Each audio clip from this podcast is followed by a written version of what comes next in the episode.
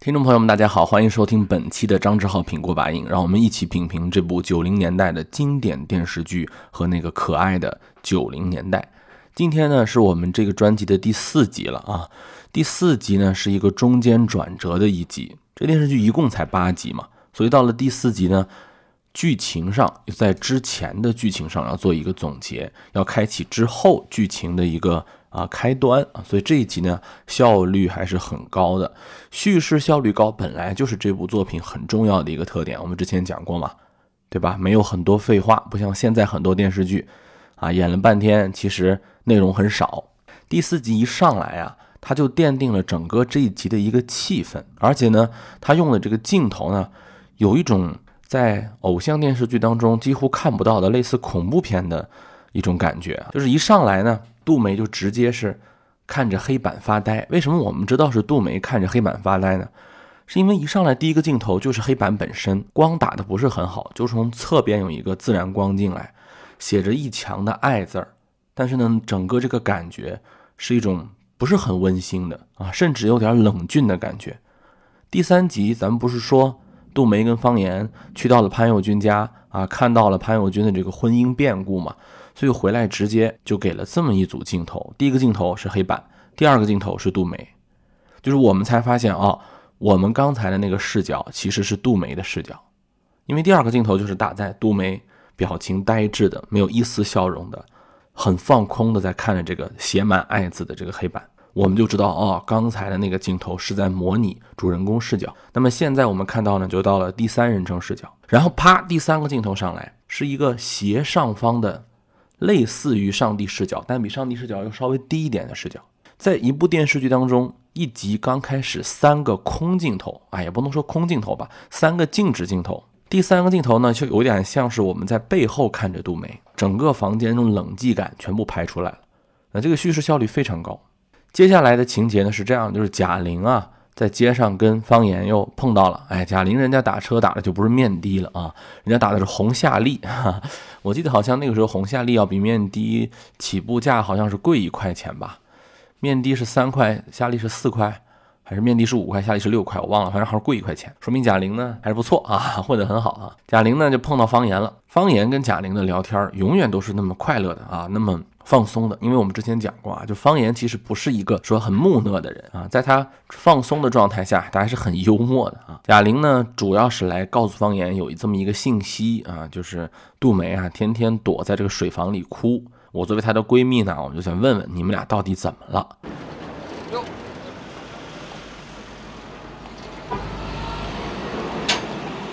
呵呵呵，够威风的哈，绑上贷款了吧？暂时保密。对，让那小子多活几天。又品，快让杜梅听见。听见怕什么？哎，哎，哎，别胡扯了，我正想找你呢。又欺负杜梅了吧？没有啊。没吵架。你是不是特希望我们俩吵架？说正经事儿呢，严肃点。行，说吧。那我昨天看见他躲在水房偷偷哭来着。真的。我跟他在一起已经好几年了，他是个极要面子的人，受了多大的委屈也不跟别人说。欺负这种人，你是不是觉得安全？走，咱们现在就问去。我跟他至少有一星期没吵架。那你也没干什么见不得人的事儿。我看他是真有病。方言，咱们还算是朋友吧？算吧，起码我是这么认为的。那就好，听我一句劝，这年头能有人这么实心实意的爱你，不易。这个地方呢，有人说这呃，人家小两口吵架，他为什么要干预呢？我觉得这个吧，倒也。嗯，没有什么大问题。今天呢，我们可能在很多社会当中觉得我们不应该干预人家的正常生活太多。但是我还记得我小时候，就是九零年代的时候，隐私的界限跟今天不太一样。两口子吵架，单位领导都是要过问的，甚至是要出面调解的。那么同事之间人情的关系没有今天这么，我不能说今天叫冷漠啊，就是没有今天这么疏离。所以我觉得这个也不能拿今天的标准来说贾玲在多管闲事，这也是一个正常闺蜜的关心，而且劝方言嘛，要珍惜杜梅，是吧？这年头遇到一个这么爱你的人不易啊，这年头。九零年代那个时候特别喜欢说这几个字儿，今天反倒不说了啊。方言呢，晚上回来之后发现杜梅是黑着灯在家坐着啊，说明他已经坐了一下午了，从第一个镜头到晚上啊。方言呢买了韭菜，他就说要跟杜梅谈一谈啊。杜梅说谈什么呀？方言说该谈什么谈什么呗啊。杜梅大概就知道是怎么回事了，然后就开始一个劲儿的喝酒。然后方言呢就承认了这么一件事情，这件事情呢他是这么说的，他说：“杜梅。”我我知道你对我好，你让我把话说完啊。我也承认，我对你的好赶不上你对我的，可是没办法，我天生就这样。啊，就是这是一个看似好像是在承认错误，但是其实你分析一下哈，这个心理背后的感觉其实是一个责任上的疏离，就是我先承认我的错误。但是其实这个是错误吗？哈，杜明说：“我就要方言三年啊，我就要你三年时间，我们要维持三年。”方这个方言说：“没有必要，是吧？你要着我的人，也要不住我的心，对不对？省得你一个人偷偷的哭，好像我欺负你似的。”杜明就说：“谁哭了？如果只是勉强维持，那对于你我来说有什么意义呢？再说了，我也不落忍呢。”让你一个人躲在那儿偷偷的哭，谁哭了？这儿有个雷，就我当年看这个电视剧的时候没有感觉，现在我看起来发现这儿有个问题，我不知道大家注意到没有啊？我不知道听这个节目的朋友应该都是已经是结了婚有孩子了，甚至可能有没有结婚的啊。这个婚前婚后听真的感觉区别超级大，就这儿是有个雷的，什么雷？你怎么知道人家杜梅哭了？对吧？杜梅哭是你怎么知道的？说明这儿有一个信息的不对称呢。那心细如杜梅者，一听就知道是贾玲告诉你的呀。当然了，不是说怀疑你们俩有什么事儿，那怎么你们之间走那么近呢？你跟他就有话说，跟我就没话说。最不济啊，咱们俩的事儿为什么老有第三方的人出现啊？啊，现在想一想，我觉得就是我后来结婚以后再看这个剧，我看到这儿我就一惊，是吧？杜梅为什么马上翻脸？谁哭的？这是有雷的。哈哈。杜梅说呢，就是我对别人啊都很好，但是呢，就是不能容忍啊你对我不好。你说我们干嘛老吵架呢？就为了那么一点小事儿吵？跟我们平常关系一般的人，我们就不这样，比较客气，也善于容忍。咱们俩怎么就不能这样呢？我不知道，我不知道怎么回事儿。在医院里，他们都跟患者吵过，唯独我没有。别人怎么说我都不生气，就对你，我不能容忍你对我有一点不好。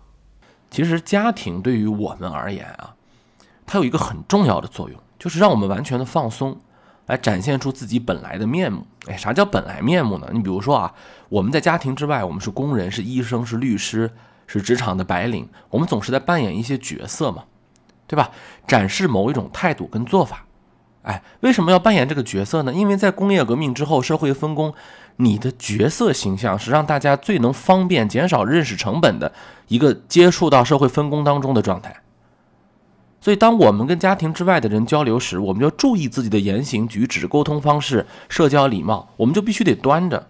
以各种各样的方式将自己塑造成一个能够接触到啊，能够更加顺滑的啊，嵌入到社会分工的一个样子，来掩饰自己的本来面目，啊，扮演社会中的各种角色啊，扮演角色是社会关系当中最简单的一种方式。就当然你说我们有一千个医生，那有那就会有一千个不同的医生，但是呢，他们都选择扮演一个人们大众当中医生的形象，这样就会减少很多麻烦啊。比如说有一个医生，他医术高明。但是他就是一个特别个性的人，他就喜欢打耳钉啊，掐一鼻环儿，这个你就会增加成本，对吧？你就让患者呢，我不是说这个观念就对，但它毕竟存在，就是你要让患者接受啊，一个打耳钉、戴鼻环的医生，他也是非常稳重踏实的，这个不是不可以，但是他就会增加难度，所以就去就会选择压制啊，就是这个样子的。当老师也是啊，比如说呃，这个有一个老师，他有一个爱好，他就是爱 cosplay 啊，他就是爱穿一些奇奇怪怪的衣服。但是呢，他是一位责任心非常强、教学能力很很好，是吧？而且非常爱教育、爱孩子的人。但是你的这个个性表达不适合你扮演这个教师的角色，因为这个角色不是由你来决定的，是由大众来决定的。这个现实情况就是这么个现实情况，对吧？你你说这个观点是不对的，我当然也知道是不对的，但是它情况就是这么个情况。工业革命以来，社会分工要求我们泯灭个性，就是这样的，这样才能更高效的出现啊。所以我们觉得个性是多么的宝贵和珍贵，对吧？它在很多领域是我们应该坚持的。那我们话说回来啊，就是我们因为我们需要，大家都是普通人嘛，谁是艺术家呀？芸芸众生，我们为了。有利于我们在社会中的生存和发展，所以我们选择了扮演一个角色。但是我们这样扮演会很累的。当我们待在家里的时候，因为我们跟家人的关系已经足够的熟悉，并且呢，家人们给予我们的氛围，它是无条件的爱和包容，起码我们是这么认为的。所以，我们就可以在累的时候就不说话，就直接回房就睡了。啊，我们可以仅仅。和自己的家人坐在一起看电视，或者各做各的事，但是不需要找话题，不需要扮演一个什么角色，不怕冷场，对吧？一句话，我们回到家，我们是需要感觉到一种自由，但却并不孤单的感觉。而方言跟杜梅现在明显，他在他们的家当中没有这种感觉。在婚姻当中，大多数伴侣最后走不下去、消失的也不是爱，而是一种依恋感，而是一种自由而又不孤单的感觉。当然，这也有可能和杜梅从小家庭的样子缺少有关系，对吧？但是呢，这是原因的一个讨论。但是我们现在就是讲这个现状的问题。方言说自己跟杜梅在一起啊，精神上感到压抑啊。杜梅就说：“那我就是没有给你乱搞的自由呗。”其实话说到这儿呢，就是已经是无脑吵架了啊。你说真的是到这一步吗？也没有，每天跟防贼似的，一天到晚就怕我不爱你。我明白了。你是怨我没有给你乱搞的自由，你要非往这庸俗下流了想，我也没办法。这个时候就不是对话状态了，就转到自己了嘛。很多时候我们觉得两个人在吵架，其实并不是，他们两个人在互相说自己的事情啊。然后方言其实很敏感啊，他能感觉到这个时候已经不是对话状态了，他就觉得啊，那就这么着吧。他也主动的去选择停止这个对话，倒头就睡了。说一千道一万，理由只有一条。你玩够了？嗯，是吗？就算是吧，这就上头。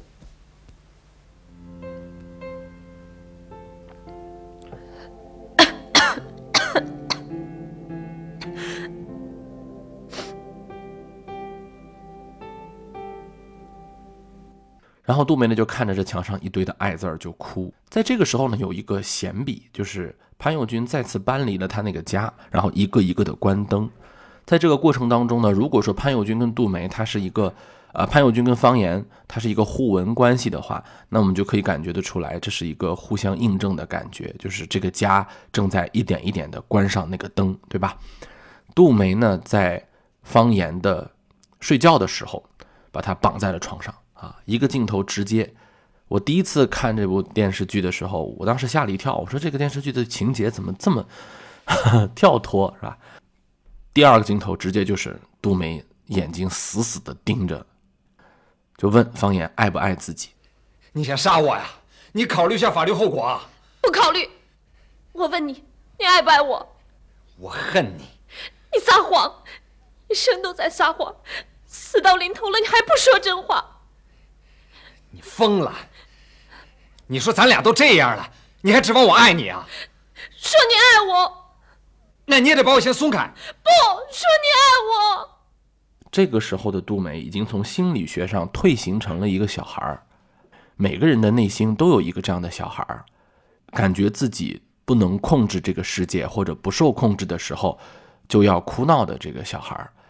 只不过慢慢后来，这个小孩被我们压抑下去了。如果一旦消解不好，嗯，在自我形成的过程当中，这个小孩就会时不时的冒出来。其实我们经常会发现一些突然间歇斯底里啊、大闹的人，他最后就是一种心理学上的退行嘛。杜梅就在这个时候就完成了一种退行，这个时候完全是个小女孩，感觉好像她在用自己的力量在跟方言做对抗，其实这已经完全示弱了，啊，完全示弱。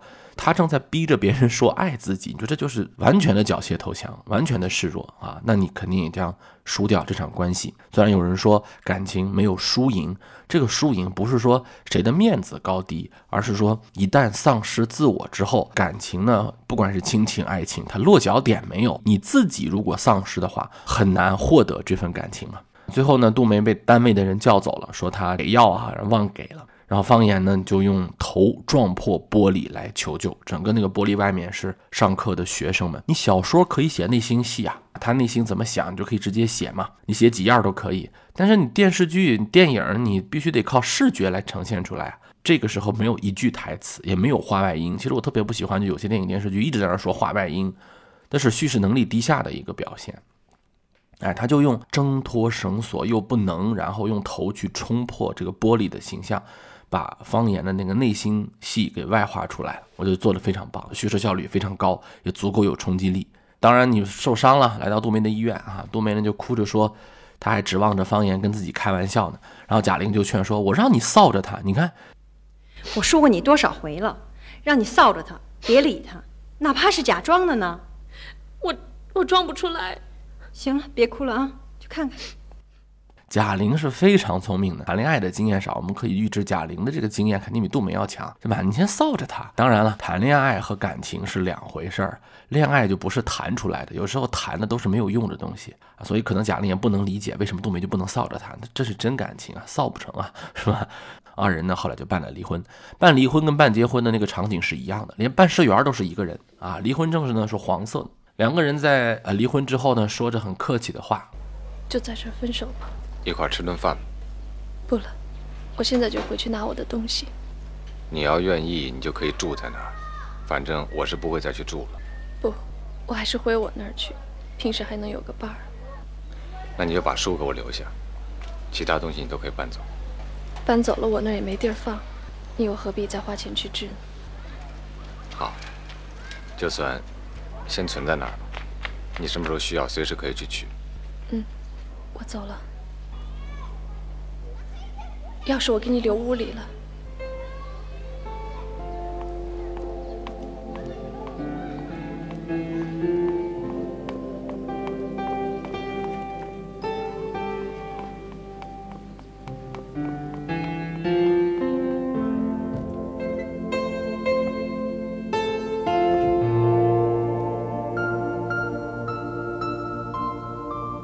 杜梅呢，转头就说：“钥匙我给你留屋里了。”然后转头就跑了。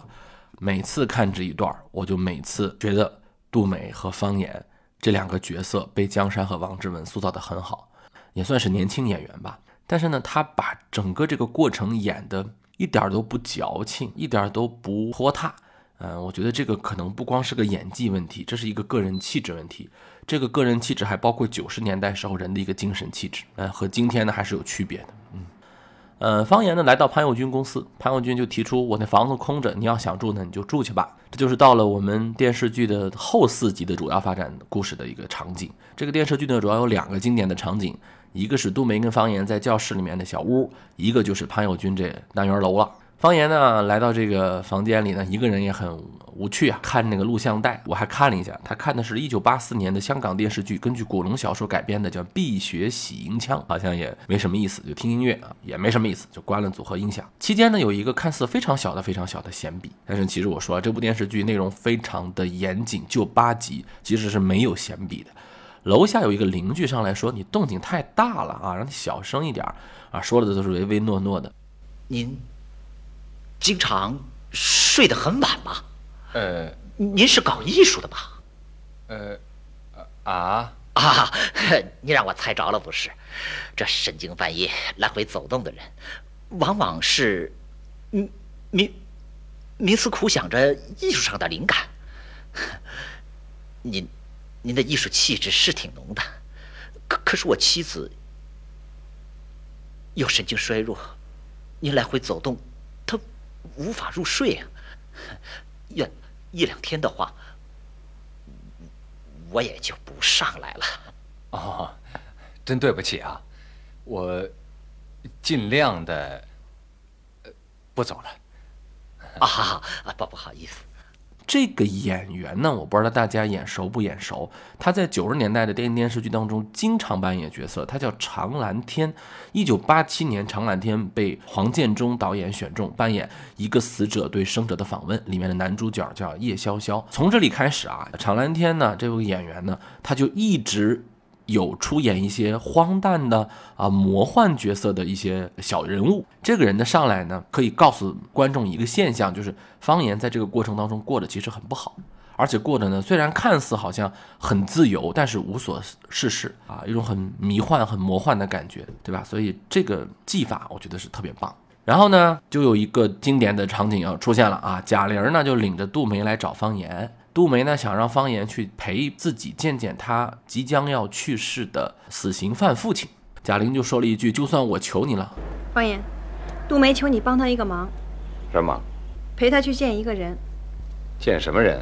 还非得我陪着去？还是我说吧，是我父亲。你父亲？你父母不是早死了吗？我母亲早死了，可我父亲还活着。那你为什么不早说呀？不早说是有原因的，有什么原因？自个儿父亲还有什么不可告人的？你就别刨根问底了。你们现在也没什么关系了。他父亲想见你，去一趟呗。我觉着没必要。要是搁以前吧还行，现在我跟他没关系了，我去算什么呀？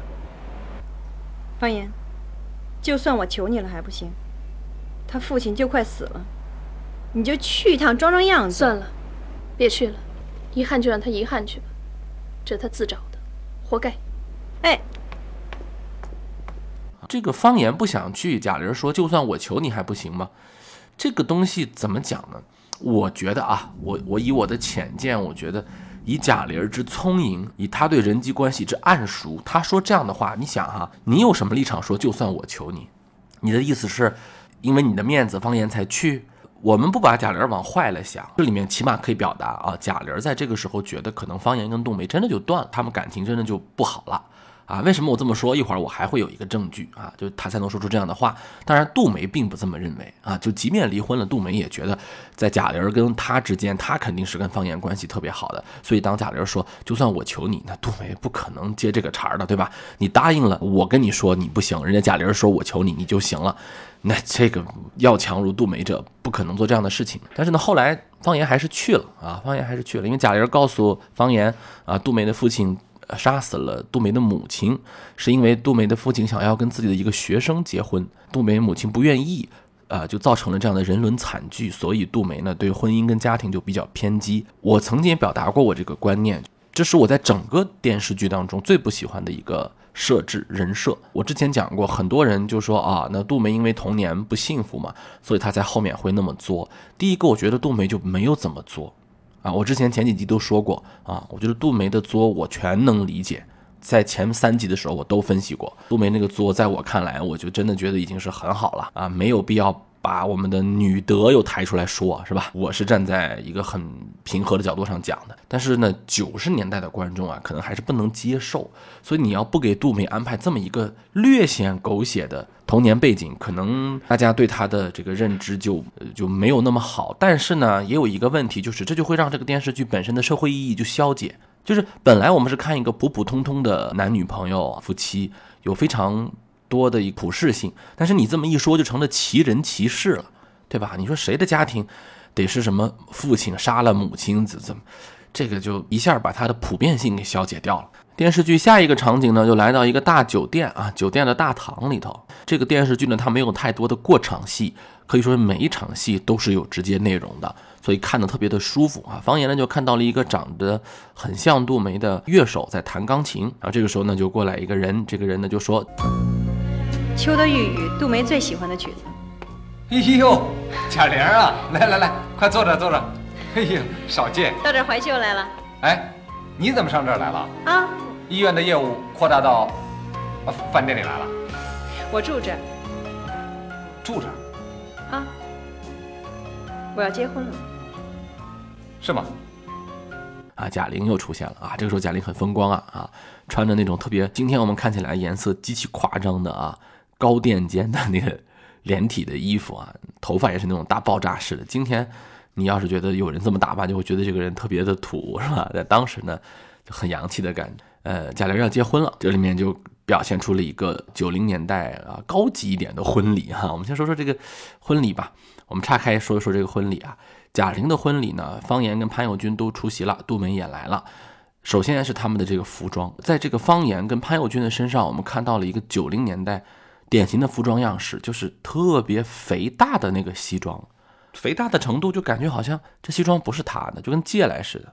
然后我听有人讲过说啊，因为那个时候呢，大家呢生活条件不是很好，没有钱定制西装，所以衣服呢都比较宽松。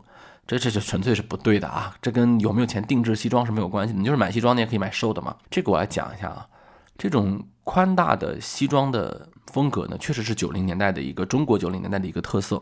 包括你去看《老友记》里面的人穿的西装也是很肥大的，包括女性的西装也是很肥大的。莫妮卡呀，他们穿的那个西服套装也很肥大。这跟什么有关呢？我们猜想跟两个事情有关。第一个事情呢，就是在一九八零年代啊，George Armani 他对西装做了一个解构，他做的改变包括西服肩膀部分的倾斜的设计，然后改低了纽扣的高度。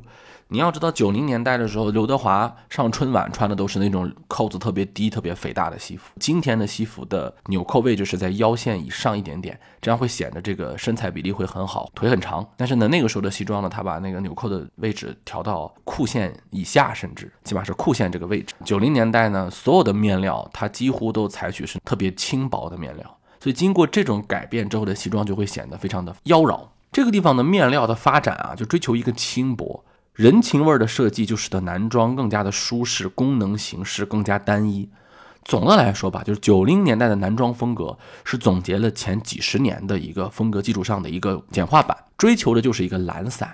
但是它还不到说零零年的时候那么嘻哈啊，那么垮，它还是在往那个方向去走。但是西服还是主要的，正装正在示弱啊，休闲的感觉是越来越浓。而且在这个婚礼当中呢，我们还可以看到非常洋气的自助餐婚礼啊，很洋气啊。这种形式呢，是在八十年代的时候被引入，首先是被引入我们国家的高端酒店行业的。比如说，在九十年代的初期，上海的香格里拉大酒店开业的一个自助餐厅叫 Garden Cafe，就是非常贵的，当时是六十块钱人民币一位，这在当时是很贵的啊。八十年代初，即便是在上海。人们是吃不起的啊，人们吃不起的，老百姓是不可能去尝试的。当然，后来我们知道，在啊零零年以后，那个自助餐就一下就 风靡全国，就变成一个大众向的东西了。在九零年代以后，就变成了像什么金钱豹啊、啊好伦哥呀、必胜客呀，那是后话了。当时的自助餐还都是在大酒店。当然，我们可以看到杜梅跟方言明显还是有感情的啊。杜梅喝醉之后呢，还表达出了那个状态。你怎么来了？咱们刚才见了，谁跟你见了？嘿嘿，喝多了你，还不是他，又想把我一人扔这儿。别让他喝了，醉了。跟谁打架了又？瞧你，跟你说过多少回了，别跟人发火。我说实话，今天你看江山在。这一集当中，他假装喝醉的表演有点笨拙，或者说还是有戏剧化的方向的。但是呢，我们看着一点都不讨厌。怎么咱们知道这些都是专业演员嘛？不管是江山也好，还是王志文也好，那都是专业科班出身的演员。那个时候学校教授的一种，嗯，表演体系和今天的体系上可能没有很大的区别，但是人他就有很大的区别啊。我不是说九十年代的人就好啊，是说今天很多年轻人。他确实是空一点，所以大家看那个啊演技的综艺节目，有人说这个演的不好，那个演的不好，就很多年轻人，大家觉得啊演的好尴尬呀。他生活中他就那样，有人说你看他就不会真听真看真感觉，他就是那样。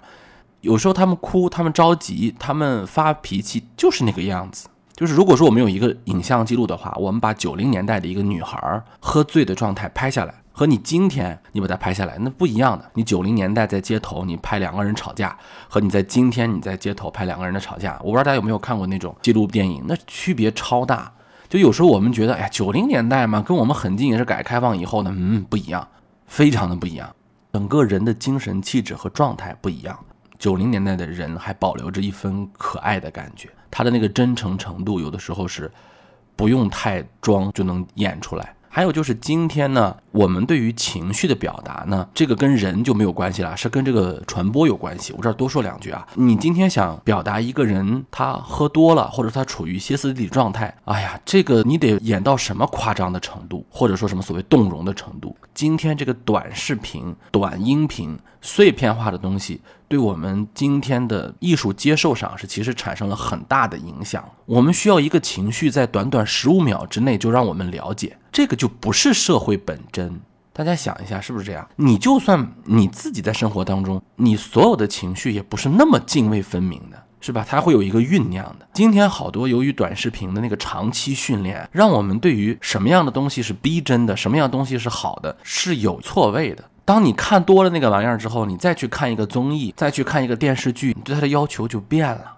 你看，今天我们说过把瘾电视剧一共就八集，但是我觉得现在很多朋友可能回去再看那个也看不下去，他也觉得那个节奏慢，他也觉得那个没有触动到他。就是大家想想啊，今天在大荧幕上很多票房卖那么高的电影，我不说哪一部了，我们就说这个现象，打的也是感情牌。你觉得那玩意儿能看下去吗？那玩意儿是真的吗？它比小品都。就太过于小品化，大家想想九十年代春节联欢晚会演个小品，它也有故事情节，也有铺垫。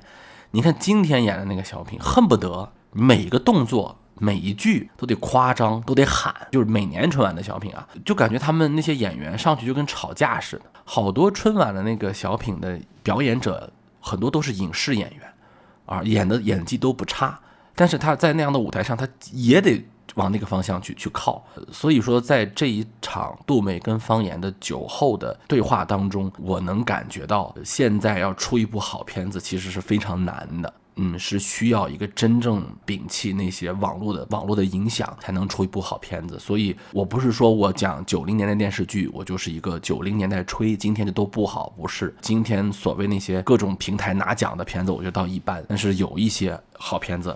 有一些好电影，你比如说那前两年有一部片子，去年吧，叫呃隐秘的角落，我觉得那个就很不容易，就是能对人的情感爆发的过程一点一点的呈现出来的演技，这个很不容易，是需要顶着很大的压力做一些反反今天主流的工作。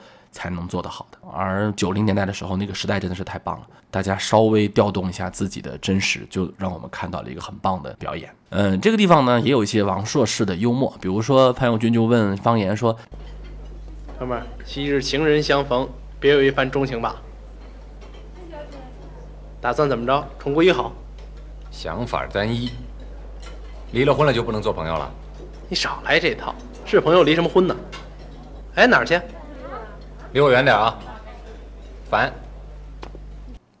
这个话呢，看似好像是语言游戏，但是也有道理。然后呢，贾玲告诉他，这个宿舍楼拆了，杜梅没地方住。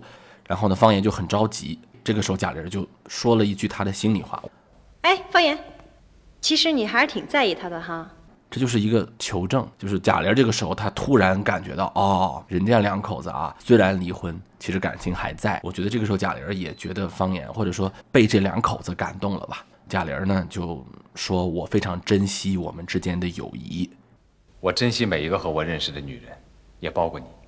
都是挺好的男人和女人，何苦呢？这是不知道什么时候才能见到你，祝你幸福。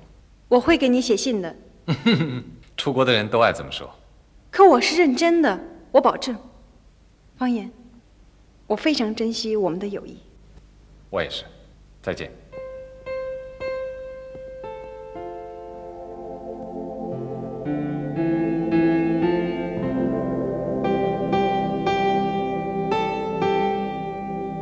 然后呢，有一个镜头就是贾玲跟方言一一的惜别，这个镜头还真的拍的挺长的。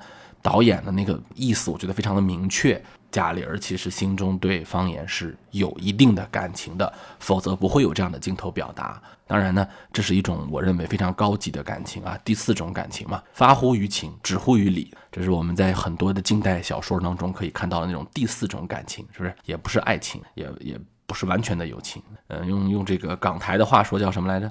叫有达以上，恋人未满。啊。我瞎说啊，反正这个是很不错的一个交代啊，因为我们知道后面两个人的命运都会发生一个变化。然后方言出门呢，就发现了喝多了在呕吐的杜梅，然后把她带回家照顾。哎，这个就有一个场景的转化。接下来我剩下四集的内容就要在潘国军的这个家里面发展下去了。在后四集当中呢，情节呢变成了一种轻喜剧的风格，呃，一扫三四集的这个凝重。呃，下半部分呢，我们可以看到漂亮的方言的女朋友 啊，方言又找了女朋友，还能看到啊年轻的还有头发的李成儒，他不是老说人家演的不好吗？我们来看看他演的好不好啊？好，我们之后的节目我们接着来讲，这一期就到这里，下一期再见。